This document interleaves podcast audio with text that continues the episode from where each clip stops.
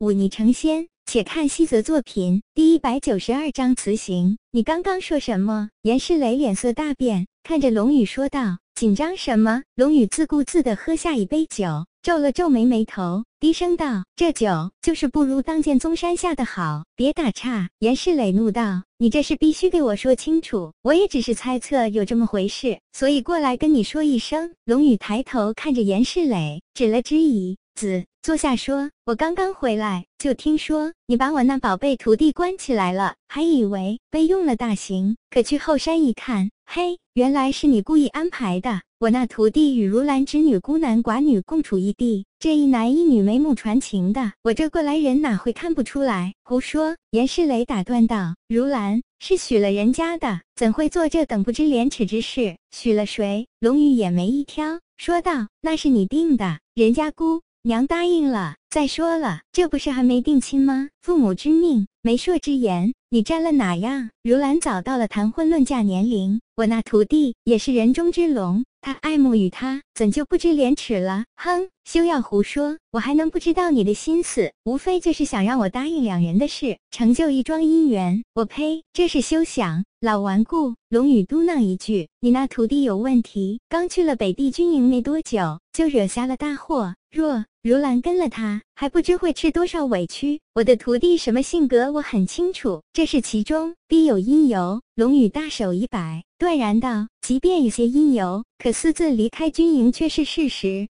这家伙不服管教。”如兰又是那般随和的性子，哪里能管得住他？我那徒弟狂是狂了些，但心思城府居士一等，做出这等事来，只怕也是不得已而为之。这是我会给你一个交代。再说了，如兰性子随和。哼，你这当外公的，连自己外甥女什么性格都不知道，还在这里口出狂言。如兰她性子外柔内刚，更是骄傲的很。她的美名这北地谁人不知？多少达官贵人不惜一切来咱们闵苍派提亲，被你赶跑后，更是变着法接近如兰。可又有哪个年轻俊烟入得了她眼了？这小丫头性子傲着呢。再说我那徒弟，这小子方才入伍到两年时间，已经是武灵境，而且他的事情你没听说吗？练剑区区一年时间，已经在建树上与当剑宗魁首韩秋潭持平。日后的前程不可限量。这两人都是绝顶聪明而又骄傲之人，若能结成连理，那才是绝配。狗屁绝配！严世磊不买账，接着说道：“我与那军中大将聂巨广早已商议好两个孩子的婚事，现在便只差一个过场。人要言而有信，你说的这事没商量。”聂巨广，龙宇眉头一挑，笑了笑说道：“你以为将自己外甥女嫁给他儿子，闵苍派便多了一个？”军中靠山，哼，这算盘打的倒是精妙。话不投机半句多，我不与你胡搅蛮缠。我明日就将你徒弟赶下山去，看他如何再去招惹如兰。这是随你。不过如兰的婚事，你总要问过他本人才行。我与他父亲情同手足，绝不许你乱点鸳鸯谱。快走，不送。严世磊大手一挥，龙宇冷哼一声，站起身来朝门外走去。刚刚走到门口，就听身后严世磊说道：“你何时准备再去见神山？”龙宇脚步一顿，转过头来说道：“我还有些事没做完，兴许一年之后才会再去。”一年之后，严世磊皱紧了眉头。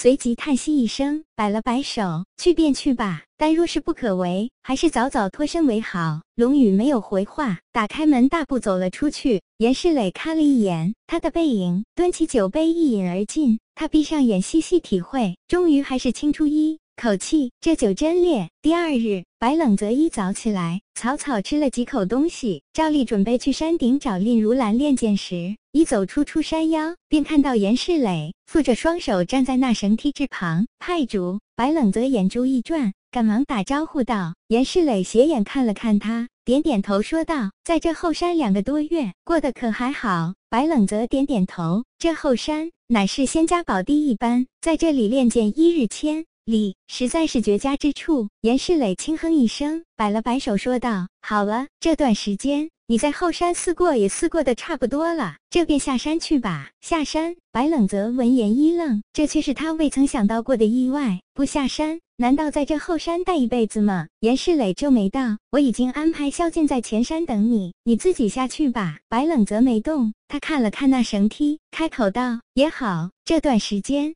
拜托令师姐照顾了，我上去与他辞别，便下山去。不必了，如兰那里我去说。严世磊皱眉道：“你已入武灵境。”白冷泽虽然心有不满，却还是点了点头。按照宗门规矩，入武灵境必须下山历练。你回去收拾一下，便下山去历练吧。半年内不准回来。白冷泽眉头皱起，抬眼看向严世磊，问道：“宗门规矩我知道，但似乎没有强制下山一说吧？我。”还要等师尊回来请教一些问题。龙宇他早回来了，你去问吧。严世磊伸手抓住那绳梯，身体一纵，便跃上山顶。白冷泽咬牙，正要跟上，却看到那绳梯自上面跌落下来，竟是被严世磊出手斩断。白冷泽站在山下，抬头看着那高几十丈的山顶，眼神冷冽。他生平最不喜的便是被人强迫。可今日严世磊的态度明显是逼自己离开，究竟是何事让他如此抵触自己？白冷泽深吸一口气，将背后云起剑抽出来，朝着那石壁便是一剑掷去。云起剑锋利，轻易插入石壁，只留剑柄在外。白冷泽深吸一口气，身体陡然拔高数丈，他脚尖轻轻踩踏在那云起剑上。伸手入怀，摸出两柄金刚匕首，像先前那般置入山壁之中，然后借力再拔高数丈距离，如此三番，他双足便踏上了山顶。严世磊感受到背后有人，转过头，便刚好对上。白冷泽冷冽的双眼，不禁眉头大皱，冷喝道：“你上来做什么？有些话没说明白，我来说清，顺便辞行。”白冷泽没搭理严世磊，几步越过他，朝着前面走去。令如兰听到动静，走出住处，远远的便看到白冷泽朝自己走来，只是他神色严肃，似有心事。白师弟，师姐早。白冷泽看到令如兰，脸上神情顿时一松，他看了看身后的严世磊，开口道。今日只怕不能再跟师姐练剑了，你要下山吗？令如兰轻声问道。白冷则欲言又止，他心知自己没有拒绝下山的理由，只是他又如何舍得离开？他抬起头来，与他对视一眼，四目相对间，一股不舍的情愫弥漫而出。两个月时间说长不长，说短却也不短。这两月间，两人虽然每日练剑，但闲暇时难免说些过往和俗事。他知道令如兰的过往。知道他的忧伤和不易，而令如兰又何尝不知道眼前这少年人过去的艰辛和坎坷，相知不易，只是相守却更难。白冷泽深吸一口气，他知道自己必须下山。且不说此时形势所迫，他还有许多事情是必须下山才能做的。苏七磊的托付他还没有完成，而且他之前的一系列布置都是为何日后能去清溪谷顺利。若拖得久了，这些布置便失去了效用，前功尽弃。白冷泽艰难地展颜一笑：“我要下山了，特地向你辞行。只是我心中有一事不明，今日需问个明白。你说。”令如兰脸上神色淡淡，但搅在一起的手指却显示出她内心的不平静。我想问问你父亲的事。白冷泽没有管严世磊，就在身边，接着问道：“你父亲当年为何不登仙？”令如兰看着他，平静道：“情之一字，熏神染骨，无尽苍生。”白。冷泽微愕，随即灿然一笑。好一句物尽苍生！他转过身，朝着山下走去，挥挥手说道：“半年后，我再来找姑娘练剑。”